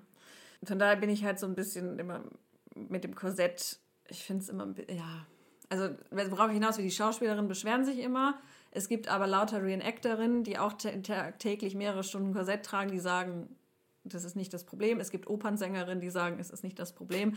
Also ich glaube eher, das Problem sind diese sehr knappen ja, Vorproduktionen bei Filmen, mhm. dass die einfach nicht die Zeit haben, diese Korsette wirklich einzutragen und dadurch sind die dann so unbequem. Und vielleicht, weil es auch beim Marketing hilft, nochmal zu erzählen, wie unbequem das Korsett wirklich war. Na gut, wenn es nur um das Korsett geht, also wenn das schon ja. das titelgebende ja, genau. Element ist. Also das ist so der Kern der Geschichte. Also sie ist jetzt 40 und muss mit, ihrem, mit dem Alterungsprozess kämpfen. Und äh, der erste Teil dann wird dann ihre äh, ja, die Eskapaden in England, wo sie ja wirklich Parforce-Reiterin war und hervorragende Reiterin mhm. war, wird dann so ein bisschen thematisiert. Der Hofklatsch wird so thematisiert und auch ihr Unwille, da mitzumachen, wird dann. Und dann auch so die, die Beziehung zu ihrem Ehemann, die Beziehung zu ihren Kindern. Also das finde ich alles schon ganz, ganz gut. Und dann kommt halt dieser Bruch und ich finde, das ist dieser Bruch äh, kam sehr schön durch in dieser einen Szene, wenn du dich erinnerst, dass sie dann mit Franz Josef da sitzt und sich streitet, dass sie ja keine andere Aufgabe hätte, als sich die Haare flechten zu lassen. Und man denkt sich so, Mäuschen, das war deine Entscheidung. also all diese Aufgaben, die sie machen könnte, macht sie halt nicht. Was hätte sagt, sie denn da also sozial sich? Äh, ja, sozial engagieren, repräsentieren, bei irgendwelchen hm. Eröffnungen dabei sein. Ja, kann ich verstehen, dass man da keinen Bock drauf hat, aber auf der anderen Seite sich dann zu beschweren, dass man sich ja den ganzen Tag nur die Haare flechten kann. Weil sind, ja, hm. Und äh, ich fand es halt so ein bisschen, ja, schwierig, weil also dieser Schönheitswahn, der ihr da auch attestiert wird, äh, den hatte ich immer so verstanden, dass das ihre Flucht war da rein. Also wir haben das tatsächlich so bei, auch bei anderen Herrscherinnen, ähm, die mit dem Protokoll so gewisse Probleme haben, mit dem Leben am Hof gewisse Probleme haben, dass die immer so einen gewissen Kontrollzwang entwickeln. Zum Beispiel bei Alexandra Romanova haben, hat man das so in Tagebüchern, also ihre Hofdamen, die sich dann beschweren, dass, dass die Alexandra so einen Kontrollzwang angeht, was das, den Nippes in ihren Regalen irgendwie mhm. angeht. Das heißt, niemand darf das anfassen, niemand darf da irgendwas umstellen, ohne ihr Bescheid ja, Das will ich jetzt aber auch nicht wagen. So. Und ihre Hofdamen meinen dann so, ja, die dreht da völlig durch. Und, so. und man denkt so, naja, vielleicht ist das halt einfach auch irgendwie der, der Wunsch, ich, hab, ich kann mein Leben nicht kontrollieren, ich unterstehe dem Protokoll, ich muss ständig repräsentieren, dann will ich wenigstens, dass die, dieser dumme Nippes so steht, wie ich das will. Und habe ich das auch immer interpretiert mit diesen, mit diesen Haaren. Das ist ja wirklich, also wenn die da morgen, die, das, das, Waschen hat den ganzen Tag gedauert, das Frisieren hat drei Stunden gedauert. Das hat, war ein massiver Teil ihres Programms. Und auch mein dann. Gott, ist das öde. Ja. Das macht, also meine. Aber der Punkt ist, das hat sie sich selbst auferlegt. Und das hat sie gewollt. Also es ist nicht so, und das, das fand ich halt auch so ein bisschen mit diesem, diesem Titel ja Corsage und man sieht sie, wie sie ins Korsett geschnürt wird von der Gesellschaft.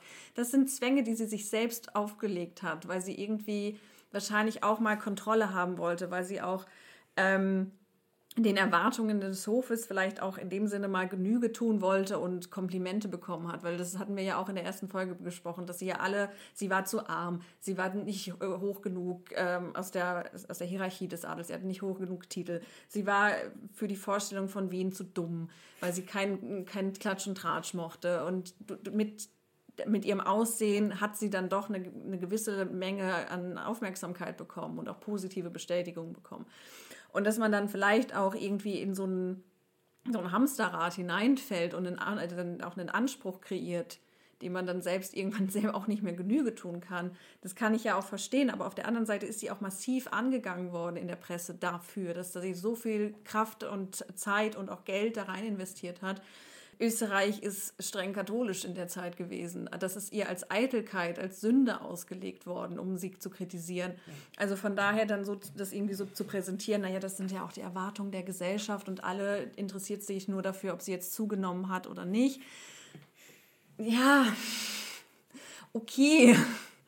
Und ich weiß nicht, es wirkt halt wirklich so. Ja, aber das war ja so ein bisschen auch die Sorge, ne? Also wenn da jetzt Leute aufgetaucht sind, das wird ja, kommt ja irgendwie so drei, vier Mal, ne, mit dem, wie sie zu oder abgenommen hat und dass sie jetzt überhaupt mal wieder zu sehen ist und wie es ihr denn geht. Das war ja schon so irgendwie, dass sie einfach da so langsam entschwunden ist und überhaupt nicht mehr zu sehen war. Ja, aber das war ja auch so. Ja. Also das war ja der Punkt. Sie hat ja nicht repräsentiert und sie mhm. ist nicht aufgetaucht und sie hat diese Termine nicht wahrgenommen. Und wenn sie dann mal kam, hat sie mit den Leuten nicht geredet. Und hat sich Ohnmacht fallen lassen. Ja. Das ist schon süß. Das ist halt süß. Fand ich schon gut gespielt. Dieses yeah. Vor allem, wie sie dann da mit der Zigarette in der Hand ja. erklärt, dem Ludwig, oder was der Ludwig ja? ja Ludwig. Ludwig von Bayern, wie man das denn richtig macht. Ja, also ich fand es halt ein bisschen schwierig, also so zu präsentieren, die das weil wird von ihr verlangt, dass sie das tut. Und denkst so, nee, diese Hungerkuren, die hat sie sich schon selber zugefügt und alle in ihrem Umfeld schreiben ihr und sagen ihr, bitte hör auf damit, hör auf, immer zu hungern, isst doch bitte mal was. Ähm, also das war schon, schon ihr Wunsch. Ob das gesund war, woher das kam, ob das sicherlich auch durch den Stress am Hof kam, das möchte ich nicht abstreiten, aber es irgendwie so zu, darzustellen, dass man das von ihr erwartet, finde ich halt schon ein bisschen schwierig. Da denke ich so, ja, also das meine ich mit so die Überkompensation mhm. wieder.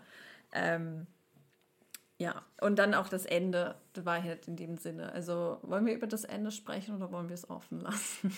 Es hat jetzt, glaube ich, schon jeder die Chance, diesen Film zu sehen. Genau, also es endet ja damit, und da hat die Geschichte mich dann auch voll verloren, dass sie zum einen erstmal Heroin bekommt.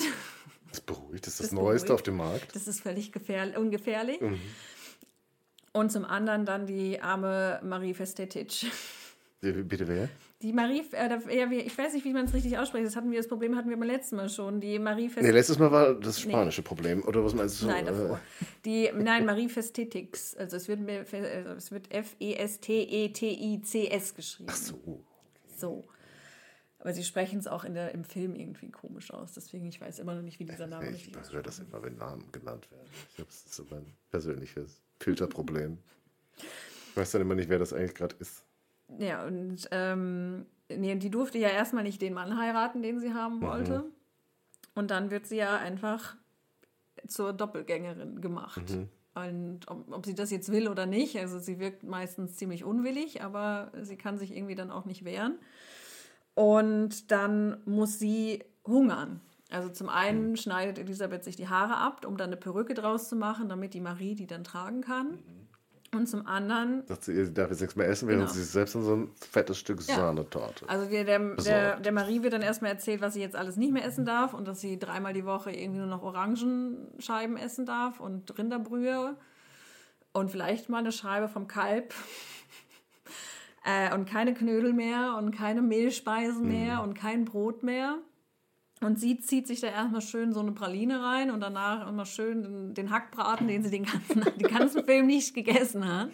Oder Stimmt, stelle nämlich ständig irgendwie einen Teller hin, wo auch gar nicht immer so viel, es ist einfach nur ja hübsch angerichtet und sie fasst aber nichts an, ja. außer die Brühe. Nur die Brühe wird gegessen. Und dann nachher sieht man, wie sie dann, also man sieht nicht, wie sie diesen Braten isst, aber man sieht, dass sie irgendwas gegessen hat und dann wird schön die, die Sahnecremeschnitte noch gebracht und die wird dann jetzt ver, ver, verputzt. Also, ich weiß auch nicht, das Das ist befreit. Ja, sie ist befreit von den Zwängen, die sie sich selbst auferlegt hat. Also irgendwie habe ich da jetzt auch nicht so mit ihr gefühlt. Denke ich, jetzt sie ist frei. Mhm. So denke ich, erstens. Nee, was, warum tust du der Frau das an? Ja, also man denkt ja. sich so, erstens hast du dich diesen Zwängen selbst unterworfen. Und warum ziehst du da jetzt jemand anderen mit rein, der sich nicht wehren kann? Also, also diese Darstellung wird ja nicht besser. Und dann das Ende, der Sprung vom mhm. Schiff ich bin der König der Welt. Ich bin der König der Welt. Ich warte nicht, bis das Schiff untergeht, ich springe Ich springe jetzt schon und äh, mhm. also damit äh, ist dann die Elisabeth auf 20 Jahre früher gestorben. und Luigi Ricchini hat gar nicht eine Kaiserin getötet. Ja, auf jeden Fall, also ich konnte sie nicht ausstehen. Weder am Anfang Nee. noch am Ende. Also Nee. am Anfang geht es einem auf den Keks, dass sie sich ständig da den, den armen Franz Josef alleine stehen lässt. Ja. Und sich allem entzieht. Alle freuen sich, dass sie sie mal zu sehen. Ja. Und dann lässt sie sich in Ohnmacht fallen, um nach einer Minute schnell wieder da rauszukommen.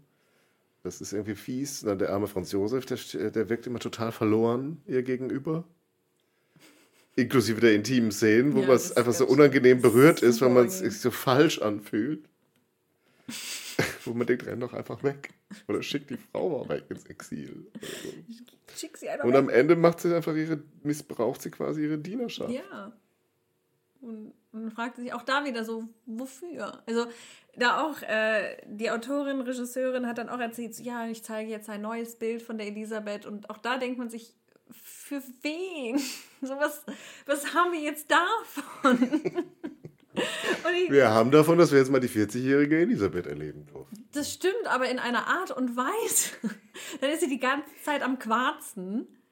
So beim Ja, gut, kann ja, Bankett. ja das, war, das war echt der, das war der Hammer. Dass irgendwie so eine rauchende Elisabeth mit schwarzem Schleier am Bankett. Während alle noch essen. sitzt. Ja. Und dann geht sie mit sie- Mittelfinger raus. Ich meine, es hat mich gefreut, dass, dass Rudolf scheinbar in dieser Realität ein viel selbstbewussterer, emanzipierter Mann ist, der auch seiner Mutter ganz klar sagt, was ihm gefällt und was nicht und nicht einfach nur ein liebeshungriges Kind. Das Für den das aber auch Mama völlig okay ist, dass seine Mama da morgens plötzlich im Bett neben ihm Nee, liegt. der Fall nicht okay, der war ziemlich erschrocken. Aber also, das ist nämlich auch so ein Punkt. Ich verstehe legt immer sich ständig zu irgendwelchen sie legt Leuten ins ständig, Ständig krabbelt sie zu ihm, Inklusive zu dem amputierten Soldaten. während die, das ganze Lazarett zuguckt. Und alle neidisch auf die Zigarette. Ja. Und sie dann diesen armen hat. Jungen, dem gerade das Bein abgenommen, ihm fast so fast aus dem Bett schubst. und dann krabbelt sie erst zu ihrer Tochter ins Bett, wo man denkt, so, okay, die hatten, die, die hat da sehr viel kompensiert mit der, mit der Marie Valerie. Das, das ist auch schon den Zeitgenossen klar gewesen, dass das erste Kind ist gestorben, den anderen beiden Kindern hat sie sich nicht gewidmet und die Marie Valerie war jetzt so das Kind, wo sie ihre gesamten Mutterliebe drauf projiziert hat. Warum hat sie bei dieser böse Tante Sophie, der es nicht zugelassen hat? Oder was? Warum Ja, hat sie sich denen nicht gewidmet, den anderen nee, beiden? weil sie dann auch weil sie sich ja, ihre man- Haare hat machen lassen. Ja, man, ja, man vermutet, dass es halt daran liegt, dass die Sophie gestorben ist und dass sie dann einfach aus dieser Depression heraus sich Mhm. diesen Kindern nicht mehr gewidmet hat. Dann ist sie eben auch sehr, wirklich sehr krank gewesen, musste dann da immer wieder nach Madeira und so, was vielleicht auch psychosomatisch eher war, weil es ihr so schlecht am Wiener Hof ging. Und in der Zeit hat Sophie sich eben um die Kinder gekümmert. Mhm. Und als sie dann wieder da war, waren die Kinder groß und man hat dann auch nicht unbedingt eine emotionale Bindung zu denen. Und Deswegen zieht man die Valerie mit in die Badewanne. ja, und man spricht nur Ungarisch mit ihr, obwohl sie das gar nicht möchte. Oder man weckt sie nachts, um mit ihr nachts Oh ja. und reiten Spazieren zu zu gehen, gehen, damit sie da Fieber kriegt. bis sie dann Fieber kriegt. Und, äh, aber ich fand das ganz schön dargestellt, zu zeigen, also die haben das sehr, sehr subtil gemacht, aber diese, diesen Papa-Fokus, den Marie Valerie ja wirklich hatte, also es war ja ein massives Papa-Kind, also bei jeder Möglichkeit mit, dieser, mit diesem kleinen Schauspielerin da zu zeigen, nee, eigentlich will sie Papa haben. Das fand ich dann doch sehr schön gemacht. Also, wie gesagt, dieser Film hat, finde ich, so einzelne Szenen, finde ich großartig. Auch wenn sie eben zum Beispiel mit die Valerie dann in die Badewanne zieht. Ich fand, das war eine sehr, sehr schöne Szene. Oder auch so der, der so ein bisschen so der Alltag am Hof, wenn sie dann von ihren Reisen wiederkommt und Franz Josef meint, Mhm. ja, ich habe jetzt mit dir nicht gerechnet. Also, ich habe jetzt keine Zeit für dich. Ich mach jetzt hier fertig und dann gucken ich wir komme mal. dann gleich. Und sie steht dann da so, Entschuldigung. Also das, das fand ich irgendwie auch wieder gut, so einen gewissen Alltag zu sehen, wie diese Menschen halt auch ohne Hofprotokoll ja irgendwie miteinander klarkommen Mhm. müssen und leben müssen. Und das, das hat mir dann wieder gefallen. Und auf der anderen Seite war sie halt einfach so boshaft. So unangenehmer Mensch, wo man echt so denkt, ja, kein Wunder, dass dich keiner mag. so ich bezogen. Vielleicht war das die Absicht. Ja, klar, mm, aber auch da wieder. Also, ich würde mir einfach wünschen, dass sich jemand einfach wirklich anhand von Tagebüchern, wie bei The Crown, das versucht. zu Wessen authentisch Tagebücher sind denn bitte bei The Crown? Äh, Nein, aber halt anhand der Tagebücher, die wir haben aus Mhm. der Zeit, das wie bei The Crown versucht, so nah wie möglich eben irgendwie doch zu präsentieren. Und dann- auch ein bisschen über einen längeren Zeitraum. Und mit ein bisschen mehr Politik und Weltgeschichte Ja. drumherum. Genau. Das fehlt mir jetzt übrigens bei The Crown der letzten Staffel auch. Das Ja. ist dann auch so Familienkrams. Das war ja auch irgendwie so, dass Ja. man nur noch die, Ehetragödie ja. sich angeguckt hat, als wäre da jetzt, aber ich meine, das war auch eine deutsche Einheit in den 90er mhm. und irgendwie noch so ein paar andere Themen, die man da mit rein. Ja. Naja, auf jeden Fall halt. Naja, das könnte man hier eigentlich auch mal ja, machen. Also es wird immer so angesprochen, diese ganzen Kriege, da bei RTL Italien und jetzt kommt dann der Bismarck wahrscheinlich in der zweiten mhm. Staffel zu Weihnachten. Wir werden es dann gesehen haben, wenn ihr uns äh, hier hört. Ja, oder auch halt auch, auch so weniger aufgeregt. Also irgendwie habe ich immer so das Gefühl, Gefühl, man will sie dann auch irgendwie immer in so ein moralisches Bild pressen. So das junge kleine Mädchen oder halt jetzt die böse, verhärmte Frau. Wo ich so denke, so ja, das hat sie auch alles in sich getragen, aber gebt ihr doch einfach mal so, oder gebt doch mal der Erzählung den Raum, alle Facetten zu zeigen und das nicht immer so in eine Schablone zu pressen, die ihr jetzt irgendwie da in ihr seht und zeigen wollt aus irgendwelchen vielleicht auch persönlichen Bedürfnissen heraus, sondern gebt ihr doch einfach mal die Möglichkeit und gebt dem Publikum die Möglichkeit, so ein eigenes Bild zu schaffen und nicht immer dieses hochstilisierte, völlig hochgedrehte ja, Schablonen bildet. Hm. Und damit sprichst du ja schon das an, was unsere Hörerin Ina seinerzeit. Das ist auch äh, schon wieder eine Weile her. Ist, war im September, ja. War im September, aber das, das macht ja nichts. Und äh, tatsächlich bin ich erstaunt, dass auch Ina offensichtlich die Romy Schneider also, Filme nicht kennt. Ich meine, wie kann das sein? Wie kann man die Romy Schneider Filme nicht kennen? Sie, sie. Ja, so. Bitte guckt euch die Romy Schneider Filme an. Ähm, und da kann man wenigstens sich da so reinversetzen und mhm. sagen, es ist alles verkitscht. Mhm. Und sich inner, inner, da innerlich distanzieren. Und trotzdem ist es einfach als ähm, zuckersüße Story. Ja, Viva aber... Und die Serie, die Solbach beschreibt, die würde mich interessieren. Ähm, beziehungsweise, du hast ja eigentlich versprochen, du wirst deine eigene Serie. Nee, das ist, glaube ich, die Serie, die sie meint. ah, das ist die Serie. Okay. Ich, also so habe ich es jetzt verstanden, dass sie Die meint. Seite der Schwiegermutter, das hattest du gesagt, dass sie so viel eigentlich viel interessanter ist. Ja, nicht, dass sie so viel, viel interessanter ist, aber dass es interessanter wäre, diesen Konflikt, wenn man auch mal Sophie Raum gibt mhm. und nicht immer nur diese bösen Hausdrachen. Ich finde, die hat in dieser Netflix-Serie ein bisschen Raum gekriegt. Ja, aber es gab diese Momente, wo man sie dann auch, worden. wo man sie dann auch lieb haben sollte. Ja, aber es ist nur ja. Sex dabei. Der Tante Sophie. Ja, ja. Das hat sie dann, da, da missbraucht sie dann ihr Personal für ihre Sexfantasien. Dann kommt dieser Vasa-Prinz. dann wird irgendwie ihrem Ehemann gezeigt, dass der so Dafür dumm ist der Ehemann asexuell. Ja, ein bisschen dumm. Im Gegensatz zu der RTL-Version. Oder? Wo der, da war doch der Franz, da hast du gesagt, Franz Josef das Sexbeast. So, ja, das ja. war jetzt bei Netflix nicht so. Das stimmt, aber ich, werde, nein, ich war jetzt gerade noch der bei sich Sophie. zurückhält. Und denke ich so, ja, also, das war ja jetzt auch trotzdem nicht die Oh, und oh, ja, das ist ja ein Konflikt, der uns ja bis heute begleitet, schrieb Ina. Wenn wir mal nach Großbritannien sind, kommen wir, schaut, das tun wir jetzt heute nur bedingt, auch wenn wir es ja nicht ganz umhin kamen, das mit anzusprechen. Monarchie behalten oder abschaffen? Das war hier wahrscheinlich die, äh, die kurze Frage, als die Queen uns verlassen hatte. Äh, was gibt sie uns, die Monarchie? kann man den Protagonisten darin dieses Leben überhaupt zumuten? Das wäre, glaube ich, dann nochmal eine, ja, eine extra Folge. Können wir mal Sinn und Unsinn der Monarchie an sich Weiß ich nicht, aber es ging ja da, glaube ich, eher mehr darum, dass man halt dieses Protokoll mitzeigt. Also, dass man halt zeigt, wie diese Menschen eben nicht einfach Individuen sind, die da in Protz vor sich hin intrigieren, sondern dass sie ganz klar Verhaltensweisen zeigen müssen, dass sie gewisse Dinge tun müssen und nicht tun müssen. Und ich glaube, darum ging es, ob man diese Frage, kann man das dann überhaupt diesen Menschen zumuten? Und in diesem, also wenn man das unter diesem Aspekt schaut, versteht man eben auch, warum Sophie so handelt, wie sie handelt. Weil sie eben nicht einfach nur irgendwie eine sexuelle Frau ist, die da Macht erhalten möchte, indem sie Einfluss auf ihren Sohn hat, sondern weil sie ganz klare Vorstellungen von der Monarchie hat, was Monarchie ist, was Gottes Gnadentum ist, wer die Macht haben darf und wer sie eben nicht haben darf. Und das ist einfach wieder viel, viel mehr. Da stehen auch viel, viel mehr Gedanken hinter, als äh, ich mag die Ehefrau von meinem Sohn nicht und deswegen ekle ich die jetzt weg. Hm. Und das ist halt dieser Punkt, was mich an diesen Serien einfach so stört, dass sie halt so stark das in, die Individualität dieser Figuren klar, also raushebt, was halt an den Menschen vorbeigeht und auch an den Konflikten dieser Zeit vorbeigeht. So. Von der Yellow Press, Diana und so weiter geprägt sind. Ja.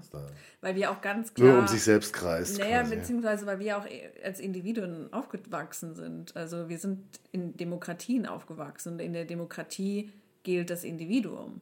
Und wir haben alle unsere eigene Meinung, wir haben alle unsere eigenen Vorstellungen und wir dürfen alle unsere Bedürfnisse und Wünsche äußern und die auch erfüllen. In einer Monarchie ist das anders, in einem Gottesgnadentum ist das anders. Da gibt es eben ganz klar, das sind die Menschen, die herrschen und das sind die Menschen, die arbeiten. Und das hat Gott so gewollt. Und damit gehen gewisse Privilegien einher und da gehen gewisse Pflichten mit einher. Und das ist einfach ein grundsätzlich anderes System. Da wird ganz anders gedacht. In, in, da gibt es kein Individuum. Im Adel gibt es, ist das Ich egal. Da hast du nach außen zu repräsentieren, du hast deine Familie zu repräsentieren, dein Haus. Und das sind eben Dinge, die Sophie erwartet, das sind Dinge, die Franz Josef erwartet. Und das, sind eben, das hatte ich eben auch dann da Mhm. erzählt beim letzten Mal. Und das ist eben der große Konflikt, warum Elisabeth da so rausspringt, weil sie das nicht sieht. Sie sagt, ich bin ein Individuum. Aber das muss sie doch auch gelernt haben. Die ist ja jetzt nicht irgendwie völlig äh, Kind der Arbeiterschaft, das davon keine, Keine Ahnung hat, sondern also- das muss ja doch ihre Mama da mitgegeben haben. Ja, aber offensichtlich nicht. Also das wird ja auch immer wieder erwähnt, dass, dass Max da eh schon sehr republikanische Ideen hatte und auch sie hat sich tatsächlich sehr republikfreundlich geäußert und sehr antimonarchistisch geäußert, was immer wieder die Frau einfach verschwinden lassen. Und das ist ja auch so das Problem von Rudolf. Das ist ja auch diese große Krise, in die er dann stürzt. Das wird jetzt auch bei Corsage so, so lustig, äh, locker angesprochen, wenn er sagt, die Monarchie ist am Ende.